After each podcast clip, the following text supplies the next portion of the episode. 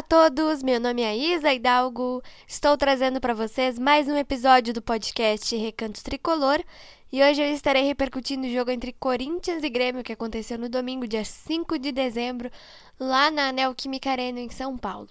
O Grêmio ficou no empate com o Corinthians em 1 a 1. E além desse jogo, eu vou estar falando sobre a última rodada do Campeonato Brasileiro, que vai estar acontecendo na quinta-feira. Vai ser uma rodada sofrida pra gente. Os jogos de ontem foram bons, digamos assim, em algumas partes. O Juventude perdeu para o São Paulo, o Cuiabá venceu o Fortaleza, mas eu vou estar dando mais detalhes sobre essa última rodada desse campeonato que a gente vai ter que passar mais um pouquinho de aflição. E além desses assuntos, eu vou estar falando um pouquinho também do planejamento que o Grêmio terá que ter para o ano que vem. A gente não sabe ao certo se o ano que vem nós estaremos ainda na Série A ou na Série B, mas eu vou falar um pouquinho sobre o planejamento que a gente vai ter que ter para o ano que vem. Esse assunto também será abordado na repercussão do último jogo que vai acontecer na quinta-feira contra o Atlético Mineiro.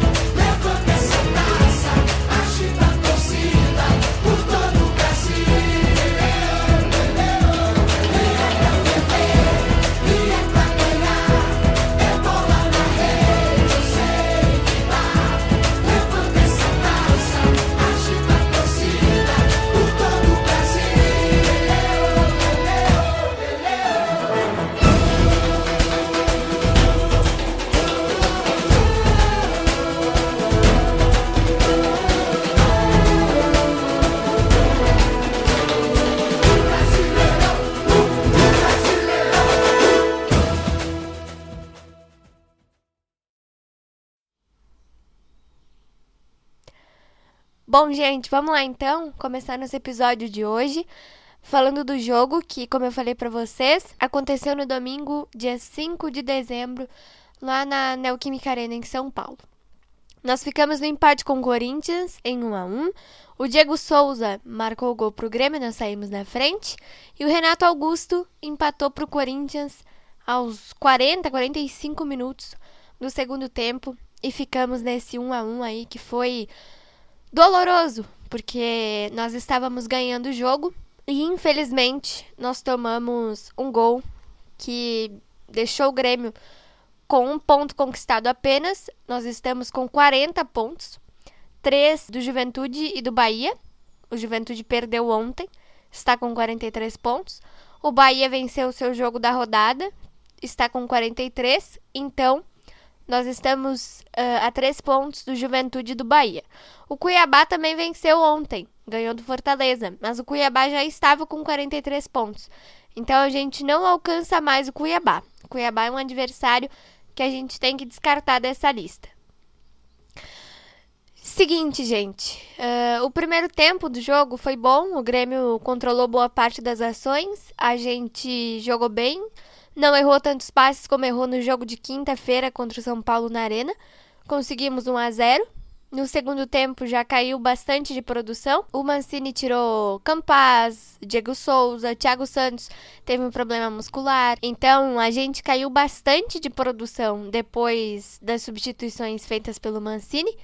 E tomamos o gol marcado pelo Renato Augusto. Foi um, um gol bonito. E infelizmente a situação continua sofrida pra gente, né? Porque se a gente tivesse ganho esse jogo, a gente poderia estar a um ponto só de Bahia e Juventude. Então, essa última rodada que vai acontecer na quinta-feira contra o Atlético Mineiro será sofrida para nós.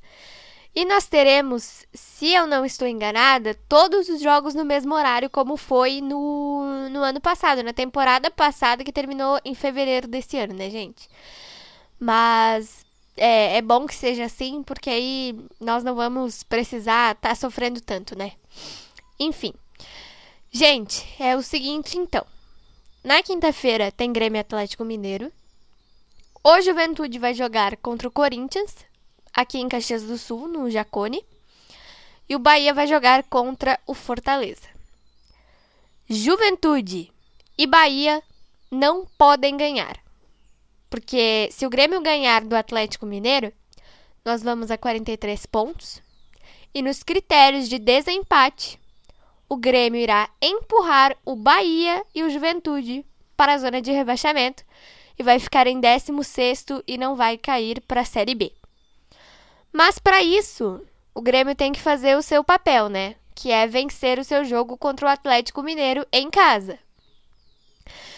Um fator bom, gente, bom, nem tanto, mas bom, é que o Atlético já é campeão, já teve taça e tudo domingo contra o Bragantino.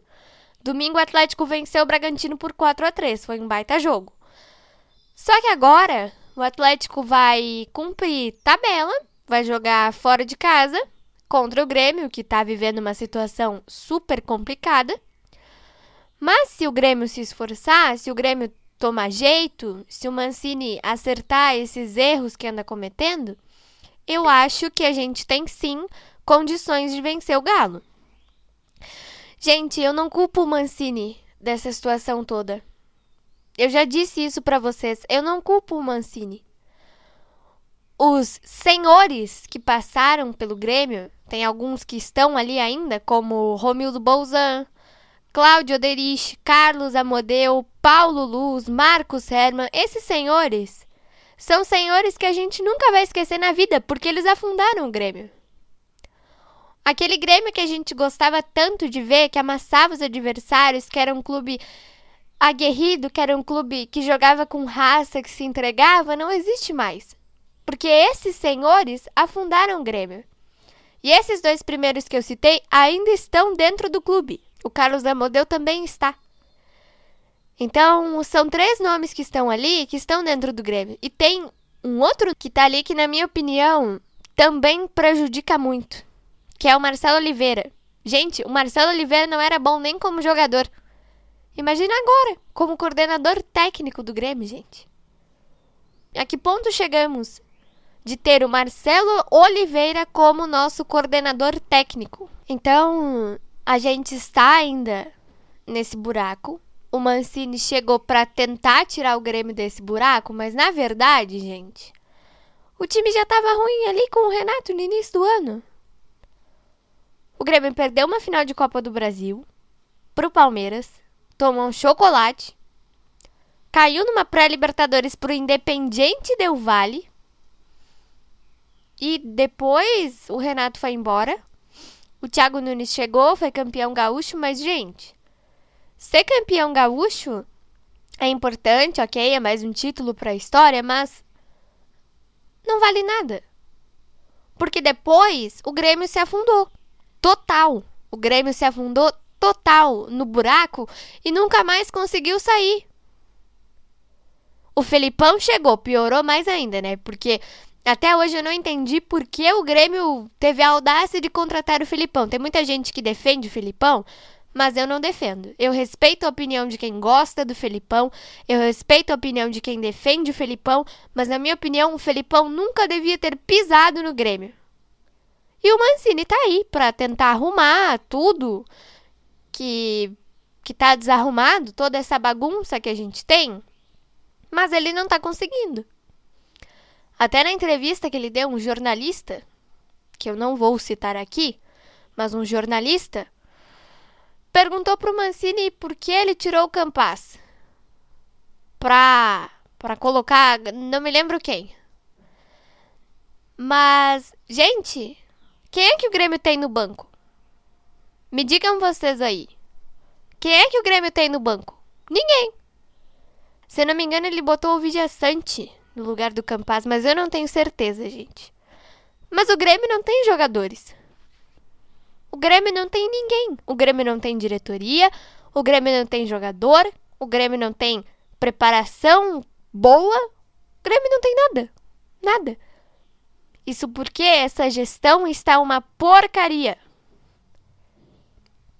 Esses senhores que eu citei antes, incluindo o Marcelo Oliveira, acabaram com o Grêmio, gente afundaram o Grêmio em um abismo que a gente ainda não sabe se a gente vai sair. Que nós que somos torcedores, que estamos aqui fora sem poder fazer nada, teremos que sofrer mais um pouquinho ainda. A gente já sofreu demais. A gente vai ter que sofrer mais um pouco até quinta-feira para saber se o Grêmio vai ser rebaixado ou não. Isso é triste, gente. Dá uma tristeza de falar isso. Porque qual é o problema de fazer uma gestão boa, gente? Qual é o problema de contratar direito? Qual é o problema de pensar além do dinheiro e fazer as coisas certas? Romildo, Amodeu, Denis Abraão, Oderich, pelo amor de Deus, façam as coisas certas. O Denis Abraão fala muito. Mas ele afastou sete jogadores. Por que não afastou o Alisson junto?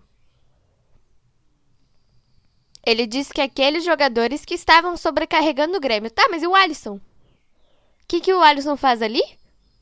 Nada. E o Denis Abraão não afastou ele. Infelizmente, a gente não tem certeza de nada ainda. E isso é bom. Porque se o Juventude tivesse ganho e o Cuiabá tivesse ganho, o Grêmio não ia conseguir escapar. O Grêmio ia estar rebaixado. Então é bom que não tá tudo definido. Mas o sofrimento que a gente teve esse ano todo nesse campeonato é uma tristeza, gente. Tem outra coisa também que nós temos que ficar muito atentos, porque um gaúcho vai cair para a Série B. O Grêmio e o Juventude vão cair. E que não seja nós, né? Se Deus quiser, gente. Só que para não ser o Grêmio, nós temos que fazer o que não fizemos até hoje nesse campeonato. E se a gente fez, foi muito pouco. Que é jogar um futebol apresentável, é jogar um futebol razoável, é jogar um futebol que dê para ganhar, é não cair de produção no jogo inteiro, não que nem a gente fez no domingo contra o Corinthians. Todos os jogadores que entrarem têm que estar bem. Não pode entrar um ou dois ou três ali que entregue o jogo. O Grêmio tomou um gol contra o Corinthians, tomou esse gol do Renato Augusto, e eu fiquei pensando, poxa vida, gente. O jogo estava ganho. E o Grêmio entregou esse jogo. Nós estávamos com a vitória na mão e o Grêmio entregou essa vitória para o Corinthians? Como assim? Isso não pode acontecer. E agora é tudo ou nada. Como diz o Denis Abraão, ou mata ou morre. E nós precisamos urgentemente ganhar essa partida contra o Atlético Mineiro. O Atlético já é campeão, não tem mais nada o que fazer nesse campeonato. Então, o que nos resta é torcer para que o Atlético venha com uma equipe que não seja a sua equipe principal, né, sua equipe titular, e que o Grêmio consiga vir com um futebol bom e que a gente tenha condições de vencer o jogo quinta. Todos os jogos serão no mesmo horário. A gente vai ficar sabendo tudo uh, em, em, ao mesmo tempo, né? Se o Juventude está ganhando, se o Bahia está ganhando, enfim, a gente vai conseguir saber de tudo. Mas o que mais interessa pra gente é essa vitória, porque empate não dá, derrota não dá. Então, ou a gente ganha ou ganha, porque não tem outra opção agora. O Grêmio deixou para se mexer na última hora. Então a culpa não é nossa, a culpa não é do torcedor que tá aqui sofrendo. E infelizmente fizeram isso, porque o Grêmio já não estava bem no início do ano, gente. O que, que custava buscar um treinador bom? O que, que custava contratar o Lisca, por exemplo, que é um treinador bom que eu estava querendo muito no Grêmio? Mas, enfim, né? A gente. Nós não somos os culpados. Eu não boto a culpa no Mancini, porque o Mancini tá tentando, mas não tá conseguindo, porque esse time não colabora, essa diretoria não colabora também. Então, nós torcedores do Mancini não somos culpados, principalmente a gente. Porque a gente tá aqui, a gente tá apoiando o Grêmio e vamos continuar apoiando o Grêmio. Era isso que eu queria falar para vocês, gente. Independente de tudo que acontecer quinta-feira, você torcedor que tá me ouvindo, não deixa de torcer pro Grêmio. Isso é um pedido bem básico que eu faço. Não deixa de apoiar o Grêmio. Não deixa de torcer, não deixa de gritar num gol, não deixa de comemorar as vitórias. Não vamos deixar o Grêmio de lado, ainda mais nesse momento, gente. Porque a coisa que mais me entristece é de um torcedor de momento. É de um torcedor torcer só na hora boa. E eu já vi isso, gente. Só que isso é ruim, né? Vamos combinar. Não é legal torcer só nas horas boas. E uma frase que o Alex Bagé falou na transmissão da Rádio Gaúcha no jogo de domingo, que eu acho que me representa bastante também, é: a gente tem um motivo para gostar do Grêmio. O Grêmio nos deu um motivo pra gente gostar do Grêmio. Então não tem por que agora que o time tá ruim abandonar o Grêmio. O Grêmio é grande, o Grêmio é imortal, o Grêmio conquistou muitas coisas ao longo da sua história. Então não tem motivo nenhum pra gente abandonar o Grêmio. Eu vou torcer para sempre.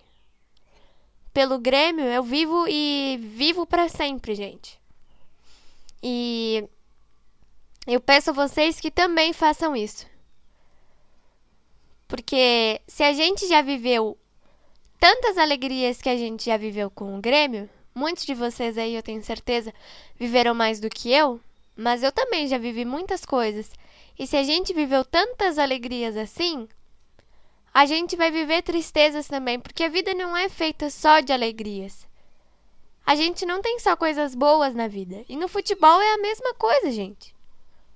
Um time de futebol não vai ganhar tudo para sempre como um time de futebol não vai perder tudo para sempre. Se o Grêmio cair para a Série B, a gente vai subir de uma forma ou outra.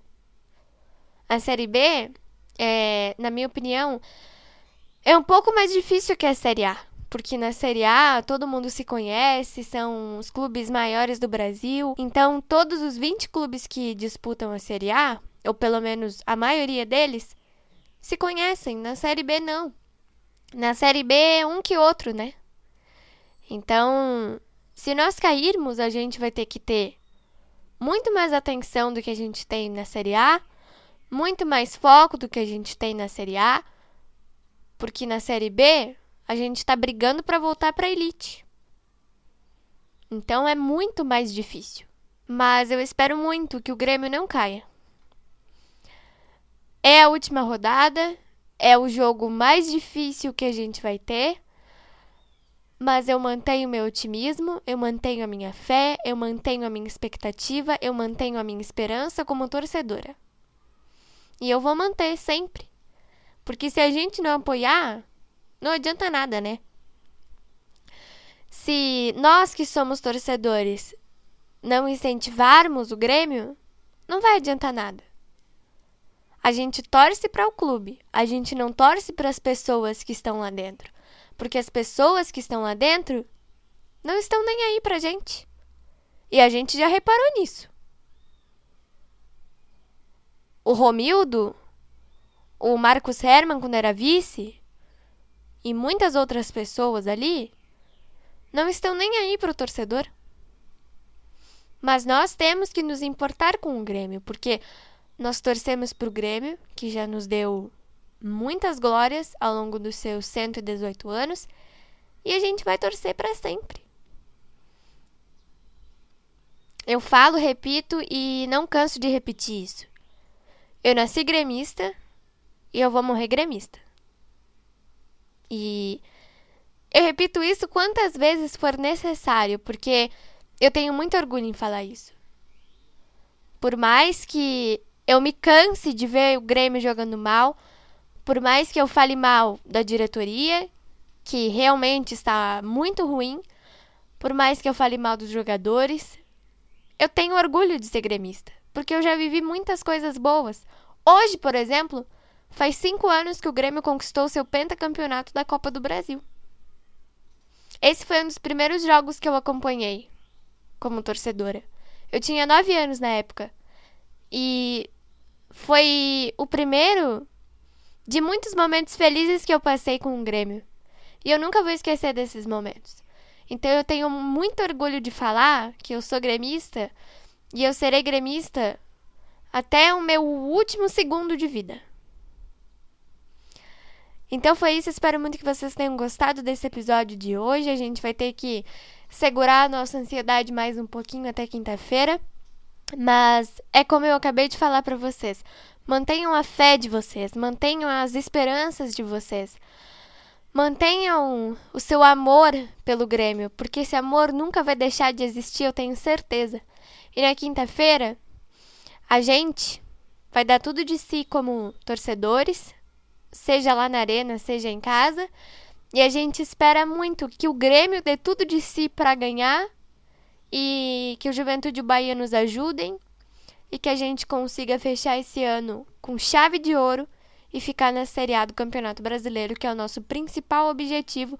E eu espero muito que esse objetivo seja cumprido e seja cumprido muito bem por todos os jogadores que jogarem, pelo Mancini, pela diretoria, por todo mundo que está lá dentro e a gente nunca vai deixar de apoiar. Um beijo e um abraço para vocês e até o nosso próximo podcast.